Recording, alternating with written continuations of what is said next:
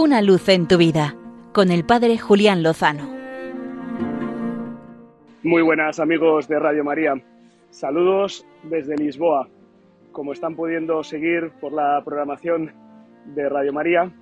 estamos muy presentes en este Encuentro Mundial de Jóvenes, en la JMJ, con el Papa Francisco y con jóvenes de todo el mundo. Hemos visto banderas coreanas, chinas, filipinas, australianas, de distintos países, por supuesto, de Europa y de África, de los países hermanos de Hispanoamérica, con los que hemos intercambiado saludos, cánticos y expresiones. Muchos de los jóvenes van, como bien saben, intercambiando pulseras, recuerdos, souvenirs de la JMJ y sobre todo intercambiando experiencias de vida y de fe. He tenido la oportunidad de, de ser testigo de lo que Dios va haciendo por dentro, mientras por fuera se ve todo este jaleo, toda esta alegría, todo este tumulto, decenas de miles, centenares de miles de jóvenes reunidos en una ciudad, pues implica ruido, barullo, implican cantos, implican saltos, implican bailes, diversión, pero implica sobre todo ponerse a tiro para que el Señor actúe en el alma. Por eso la importancia de los momentos de oración, de las confesiones, de las Eucaristías y también de las catequesis, de las palabras que los obispos han ido diciendo estos días a los jóvenes y las palabras que el Santo Padre les dirigió ayer jueves en la bienvenida, lo hará hoy en el Día Crucis y mañana en la vigilia y el domingo en la misa de envío. Pues como les decía, he tenido la oportunidad, entre otras experiencias, de escuchar a una jovencita que lleva pues muchos años en la iglesia,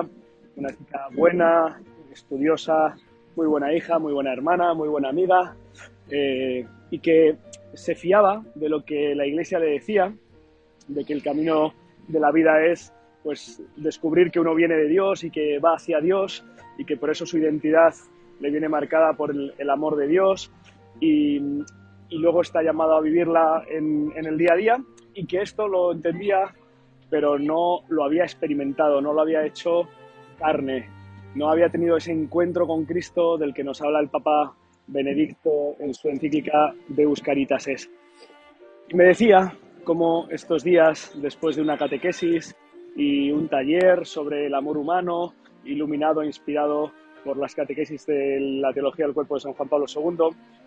cómo había iluminado su vida, sus heridas, su historia y cómo en la hora santa que tuvimos esa noche, en la adoración eucarística,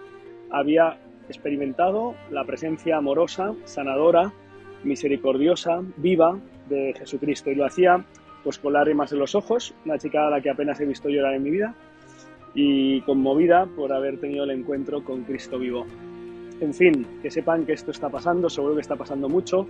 También, también estarán pasando pues personas que pasan por aquí, pero la JMJ no pasa por ellas, pero me parece que son muchos los jóvenes. perdonen, perdonad el sonido de fondo. Estoy aquí en la Plaza de Toros de Lisboa, donde hemos acabado después del encuentro con, con, el Papa, de la bienvenida al Papa, y ahora pues nos disponemos en este día a vivir la, el Via Crucis con él. Así que nada, sigan rezando, que el Señor está actuando y mucho. Nos encomendamos a la Virgen, que ella nos ha traído, que ella nos lleve al Señor, con la confianza de que con el Señor seguro lo mejor está por llegar. Una luz en tu vida con el Padre Julián Lozano.